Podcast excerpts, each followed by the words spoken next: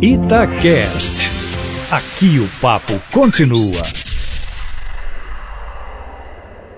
Palavra aberta. Passadas mais de duas décadas da suposta aparição de um ET em Varginha, no sul de Minas, a existência ou não de vida fora da Terra ainda é um dos maiores mistérios mundiais. E o Palavra Aberta abre espaço hoje para um debate sobre o assunto. Estamos recebendo o Aloísio Carvalho, ufólogo, integrante do Centro de Investigação e Pesquisa de Fenômenos Aéreos Não Identificados e consultor da revista OVNI Pesquisa. Aloísio, bom dia, obrigado pela presença. Bom dia, obrigado pelo convite. Seja bem-vindo, Aloysio. Estamos recebendo também Renato Las Casas, que é professor do Departamento de Física da UFMG e coordenador do Grupo de Astronomia da Federal. Seja bem-vindo, bom dia para o senhor. Muito obrigado, bom dia a todos vocês, bom dia, ouvinte. Obrigado pela presença. Começando com o Aloysio, a pergunta central desse debate de hoje: existe vida fora da Terra? Existe extraterrestre? Essa é uma resposta que nós não temos de maneira definitiva. Qualquer resposta afirmativa ou negativa seria especulação, porque nós ainda não investigamos todo o universo, nós sequer conseguimos sair do sistema solar. Existem evidências de que existe vida fora da Terra e de que essa vida nos visitou mais de uma vez. E o professor Las Casas vai aproximar mais desse lado. Existem, inclusive, grandes possibilidades de encontrarmos vida ainda dentro do sistema solar. Então, o conceito de vida, vamos ver entre vida inteligente e vida microbiana. Então, Aloysio, define pra gente o que, que vocês consideram vida extraterrestre. E essa visita é forma, que tivemos aqui? É forma humana, é um micróbio, o que que é? Vida extraterrestre é qualquer ser vivo que exista fora da Terra, cuja origem seja de fora da Terra. Pois é, porque a gente, o imaginário popular trabalha com o extraterrestre, como aquele, por exemplo, do filme ET. É o quê? É isso que a gente precisa deixar claro para o ouvinte. O que é que os estudiosos consideram vida extraterrestre? Bem, a gente vai ter que separar entre vida e vida inteligente. A vida inteligente seria aquele ET do filme que desceu aqui para investigar, fez amizade com o menininho, acendeu a luzinha no dedo e voltou para casa. Porém, já se encontrou, por exemplo, em provável meteoro marciano, evidências de que existia vida microbiana em Marte. E hoje todo o foco da ciência, da NASA, é pesquisar por vida em Marte especificamente. Essa vida não seriam marcianos verdinhos acenando para a câmera. Seria provavelmente vida microbiana no subsolo marciano. Mas esse ET que a gente fala do filme, o ET de Varginha, você falou que tivemos visita aqui na Terra ele existe ou não? Já veio aqui à Terra? Aí nós temos fortes evidências, inúmeros relatos coincidentes, registros históricos que mostram que nós tivemos visitas de seres diferentes de nós. E seria vida inteligente? Vida inteligente. No caso, é impossível nós afirmarmos com certeza qual a origem dessa vida. Existem inúmeras hipóteses, como o ser de outros planetas que vieram em naves para cá, podem ser seres multidimensionais, podem ser viajantes do tempo daqui mesmo, ou pode ser algo completamente fora da nossa noção, talvez até de outro universo dentro do multiverso. Vamos ouvir o professor Renato Las Casas para fazer o contraponto. O senhor também se debruça sobre esses temas. Até hoje, que conclusão o senhor chegou sobre a existência ou não de vida fora da Terra? Pois é, primeira coisa, eu achei interessante a pergunta que vocês fizeram, como o Eustáquio fez, ele dividiu bem em vida fora da Terra e visitas de seres inteligentes aqui no nosso planeta. São duas coisas muito diferentes. A ciência, até hoje, não encontrou evidências de que seres de outros planetas estejam nos visitando. Já tudo que já foi pesquisado não levou os pesquisadores a acreditar que valesse a pena fazer projetos, entrar nessa área. Agora, a pesquisa de vida extraterrestre, inclusive inteligente, é um assunto da astronomia, é um assunto da ciência. E isso vem sendo abordado basicamente de duas maneiras: teoricamente e na prática. Na prática, principalmente através do Instituto SET, busca pesquisa por vida terrestre inteligente. O Instituto SET, já há anos, ele tenta obter indícios de possíveis eh, vida inteligente fora do nosso planeta, analisando a radiação, sinais, eh, principalmente, principalmente não, em ondas de rádio, que eles, por serem menos absorvidos pelo meio interestelar, têm condições de ir longe na galáxia. E procurando detectar nesses sinais algo, algo que nos leva a acreditar, ó, isso não foi produzido naturalmente, isso foi produzido por algum ser inteligente. E até hoje não tivemos sucesso nisso. Os estudos continuam, as pesquisas continuam, tem um investimento grande em rádios, telescópios, mas até hoje não tivemos sucesso nisso. Agora nós temos trabalhado também teoricamente. Uma equação muito famosa, e eu acho interessante para ilustrar isso, é a equação de Frank Drake. Frank Drake é um astrônomo norte-americano.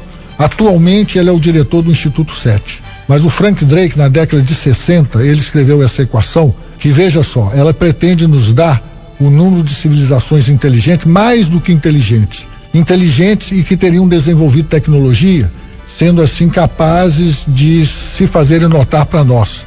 Ou seja, nós, através do Instituto 7, através de detecção de radiações produzidas por essas civilizações, poderíamos falar: oh, ali tem um ser inteligente ou não. E o resultado da equação de Frank Drake, hoje, é uma grande incógnita, porque ela leva um número que pode ser zero até um milhão. Ou seja, pela equação de Frank Drake, nós podemos ser a única civilização comunicante na nossa galáxia. Agora, seria razoável nós dizermos que nós temos até um milhão de civilizações comunicantes na nossa galáxia. Ou seja, se alguém chegar para mim e falar, olha, existem 10 milhões de civilizações comunicando na nossa galáxia, eu diria, não, pela ciência isso é um exagero. Pela ciência, hoje, pode ser até um milhão. Mas se alguém chegar e falar, não, nós somos os únicos, eu tenho que admitir que é uma possibilidade pela ciência. O senhor, como estudioso da área, como professor, como acadêmico, acredita em vida inteligente fora da Terra? Pois é, acredita, né? Acreditar não é ciência. Ô Eustáquio, eu me faço muito essa pergunta e sinceramente eu não sei resposta para ela. Pelo seguinte, porque eu torço demais para que vida fora da Terra seja uma coisa vulgar. Eu torço demais para no futuro nós nos vermos integrados aí numa civilização galáctica, sabe? Eu torço demais por isso, seria bonito, daria outros sentidos para nossa vida, nossa própria vida aqui no nosso planeta. Eu torço demais para isso. Mas a ciência Agora, não comprovou até hoje. Não, não. A ciência ainda, eu acredito, que não estamos longe de comprovar. De comprovar o quê? Vida fora do, da Terra, é, eu acredito, é uma crença, hein? É uma crença. Nenhum cientista pode falar, ó, oh, isso vai acontecer nos próximos 100 anos. Eu acredito que nos próximos 100 anos, do jeito que a tecnologia tem avançado, avançado em dois setores principalmente, no desenvolvimento de detetores, nós somos cada vez capazes de detectar sinais mais fracos e no desenvolvimento, seria a área do Aloysio, o desenvolvimento da computação, onde nós temos sido capazes de esmiuçar os sinais que nós eh, recebemos nos detalhes. Mas essa descoberta seria então, de vida inteligente? É, porque se eles são capazes de produzir um sinal que nós detectamos aqui, seriam sinais como nós estamos produzindo agora. O sinal, por exemplo, da rádio emitido pela rádio, não pense vocês que vai todo ele para a antena do ouvinte. Uma parte considerável dele vai escapar do nosso planeta e vai sair aí daqui a alguns milhões de anos, alguma civilização inteligente pode estar tá detectando esses sinais. Professor, então o senhor não é um cético? Não, falar que não existe vida, ninguém pode falar isso. Eu acho que nós dizermos não, é vida, não existe vida inteligente fora do nosso planeta, nós estaríamos cometendo o mesmo erro de falarmos que existe vida inteligente no nosso planeta. Mas, mas, mas para deixar claro, a ciência não crava que. Não, para a ciência é uma grande dúvida ainda. Aloysio, a gente já viu pela internet, já viu na televisão, em jornais e revistas, muitas imagens de clarões em florestas que dizem que são provenientes do pouso de naves espaciais. Isso é lenda, isso é mentira, isso é mito, isso é verdade? Como o Cipifani sempre teve uma postura cética, a gente adota metodologia científica, nós não somos uma ciência, mas adotamos a metodologia científica, nós não podemos afirmar com certeza que seja isso. Pode ser uma nave experimental russa fazendo um pouso ali para ver o que está acontecendo e fugindo, escapando. Ou americana, ou pode ser uma nave extraterrestre, ou pode ser algum fenômeno natural ainda desconhecido. Nós temos fortes evidências em que muitos casos, por muitos relatos, inclusive relatos de militares, casos famosos na Inglaterra, nos Estados Unidos, na Austrália, na Alemanha, de bases militares que foram visitadas e viram os militares presentes viram naves pousadas com seres que desceram dessa nave, voltaram para a nave e a nave foi embora. Seres diferentes da gente, assim, né? Seres diferentes de nós. Nesse caso, nós ousamos chamar de nave porque segundo os relatos, seres entraram nessa nesse aparelho e esse foi e esse aparelho foi usado no sentido de uma nave. Se a gente tentar correlacionar isso com hipotéticas civilizações extraterrestres, Realmente eu sou obrigado a concordar com o professor Las Casas de que a chance dessa civilização nos visitar diretamente, um ser biológico como nós somos, dentro de uma nave, é baixa. Levaria gerações para acontecer. Mas e se esses seres que nós estamos avistando não forem realmente os seres que construíram as naves? Eles forem, esses seres que nós avistamos próximo à nave pousada, sejam entidades exploratórias, androides robotizadas e com uma programação de evitar qualquer forma de contato para autopreservação. Ô Luísio, só queria saber uma coisa, uma curiosidade até. Todos nós, quando nos dedicamos a um assunto, partimos de uma motivação interna. E os dois convidados estão dizendo pra gente que existe uma interrogação, existe uma dúvida. Mas a sua motivação, você acredita ou não que tem? A minha motivação é resolver a dúvida. Não, mas você partiu de uma motivação pessoal, não? Em algum momento você acreditou? Eu olhei e perguntei, ué, tem alguma coisa ali, não dá para dizer nem que sim nem que não, eu preciso estudar mais isso aí. Qual que é a sua tendência?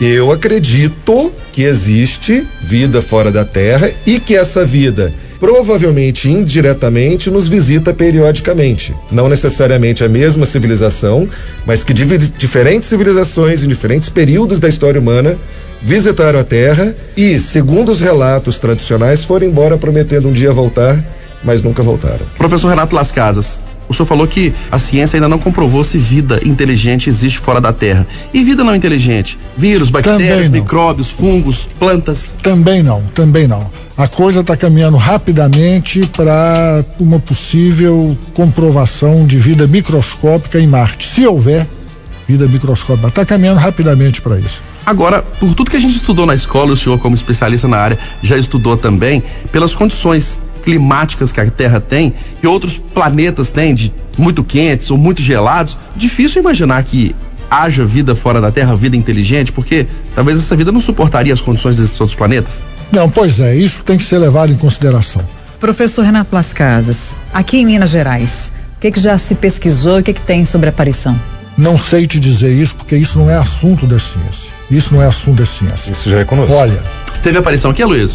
Sim, tivemos centenas e centenas de relatos. Não existe nada definitivo porque nenhum disco voador posou ali no Palácio das Mangabeiras, desceu o ET e pediu para dar uma entrevista coletiva ainda. Mas esse comportamento pode ser explicado. O senhor ia falar, professor? Não, eu acho interessante sobre esse assunto chamar a atenção do seguinte. Olha, vocês já repararam como ultimamente, ultimamente eu digo nas últimas décadas, vê-se muito mais ETs e menos assombração? Há alguns anos atrás, quando eu era criança, era comum programas de rádio é, justamente falar sobre assombração, espíritos e tal. Ô, gente, o que existe, já foram feitos estudos sobre isso, é o seguinte: tem muita coisa que nós não sabemos explicar. Mas aí o ser humano tem uma tendência, ah, eu não sei explicar aquilo, então ele entende aquilo, dá explicação daquilo que mais ocupa a cabeça dele. Então, em civilização que é mais afeita a, a, a questões religiosas, vê-se mais fantasmas, espíritos e tudo mais. Em civilizações mais afeitas às questões tecnológicas, vê-se mais ETs. Ora, eu quero ilustrar isso é, com algo que aconteceu conosco lá no Observatório da Serra da Piedade. De repente, um dia, nós estávamos lá nos daí já tem uns 20 anos, tal, preparando para abrir o observatório ao público um fim de tarde, montando os monitores, montando os telescópios lá no pátio e tal. Aí me chamaram, ô Renato, olha aqui, o que, que é aquilo ali? No lado leste tinha um objeto brilhante. Cheguei, primeira coisa que eu falei, ah, aquilo deve ser um avião. Eu falei, não, nós também pensamos. Mas de repente ele sumiu e mudou de lugar. Eu não acreditei muito naquilo não, né? Mas esperei, estava ocupado lá para fazer outras coisas, já estava na hora da gente abrir o observatório e tal. Fiquei um pouco lá e não é que aquele negócio sumiu, passou assim, alguns segundos apareceu no outro lugar. Falou, gente, traz um telescópio aí. Vieram, trouxeram um telescópio, eu peguei aquele objeto pelo telescópio, não conseguia fazer foco. E na hora que eu estou no telescópio, de repente o objeto some de novo. Eu tiro o olho do telescópio, ele soa, ele aparece assim lá perto, tal, tal, tal. Eu volto com o telescópio, aí eu comecei a ficar grilado. Porque, grilado assim, né? É, é, é não é grilado a palavra que eu quero falar. Intrigado. Intrigado. Porque parecia que tinha duas portas, assim, duas coisas mais escuras, sabe? Assim, é, né, naquele objeto tal, e aquilo mexia tal, tal. Olha, ele, o que, que é isso, o que, que é isso? Eu não sei. Na hora que eu falei não sei, tinha um monitor nosso novo lá, os olhos dele brilharam. Brilharam, mas brilharam mesmo. Eu tenho certeza que passou na cabeça dele. Então vendo um ET e o professor Renato é testemunha. Nesse, nesse mesmo tempo, uma senhora, possivelmente, que tinha ido lá para pelas missas que tem lá na Serra da Piedade e tal, fez o sinal da cruz. Eu imagino que ela deve ter. Não, esse pessoal fica mexendo com essas coisas, é um sinal aí divino e tal. Ô, gente, até hoje, e isso aí é, é, veio e nós vimos o que que era tal. E se não tivesse vindo, eu acho que até hoje eu ficaria ali com uma pulga atrás da orelha. O que que foi aquilo? E o que que foi aquilo? Ó, antes disso acontecer, eu jamais acreditaria que esse fenômeno podia resultar aquilo que nós vimos. Uma sacola do supermercado, posso falar a marca do supermercado? Claro. Pode. Supermercado EPA, que tem aquela bandeira. Depois eu fui entender aquela bandeira que eu vendo com o telescópio, com mau foco, o nosso telescópio só dá foco a longa distância, eu vi só uma, apenas duas regiões escuras, né? Quase agarrou na nossa cuca. Se o vento não tivesse tocado aquilo pro nosso lado, ficaria aquela incógnita tal. Eu quero dizer isso, tem muita coisa sem explicação. Mas aí a tendência nossa, da nossa psicologia, é assim, ah não, não tem explicação, então é aquilo que mais ocupa a minha mente. Ou é uma questão religiosa, ou é uma, né, ou um ET, coisas desse tipo. Quer fazer uma consideração final, Luísio? Sim. É interessante que nós temos dentro da pesquisa ufológica um, uma pesquisa do Antônio Faleiro, bem tradicional, correlacionando os diferentes eh, reportes da mitologia brasileira com ufologia. Boitatá, Mãe do Ouro, Saci Pererê e outras coisas poderiam ter uma correlação direta. O Boitatá, uma cobra de fogo, é uma nave soltando fumaça, é, ou alguma forma de rastro de condensação. A Mãe do Ouro é o fenômeno que a gente até hoje tenha citado no interior, parece uma sonda que decola de um morro e sai e voa e pousa em outro morro. A gente não sabe dizer, a hipótese levantada pela ufologia, que são sondas de pesquisa, que não têm interesse de fazer contato com seres humanos, que estão no local, vão fazer pesquisa mineral em outro local e depois vão embora.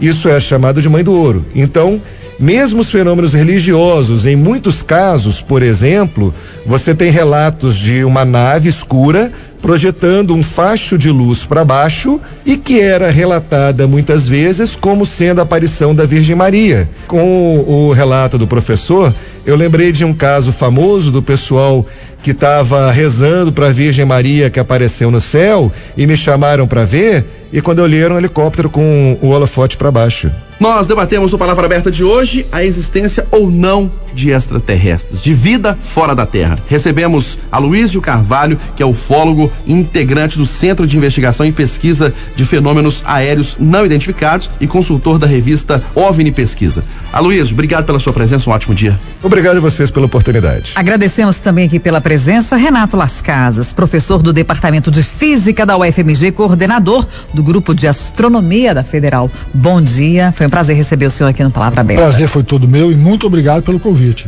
Bom dia. Bom dia. Oito horas.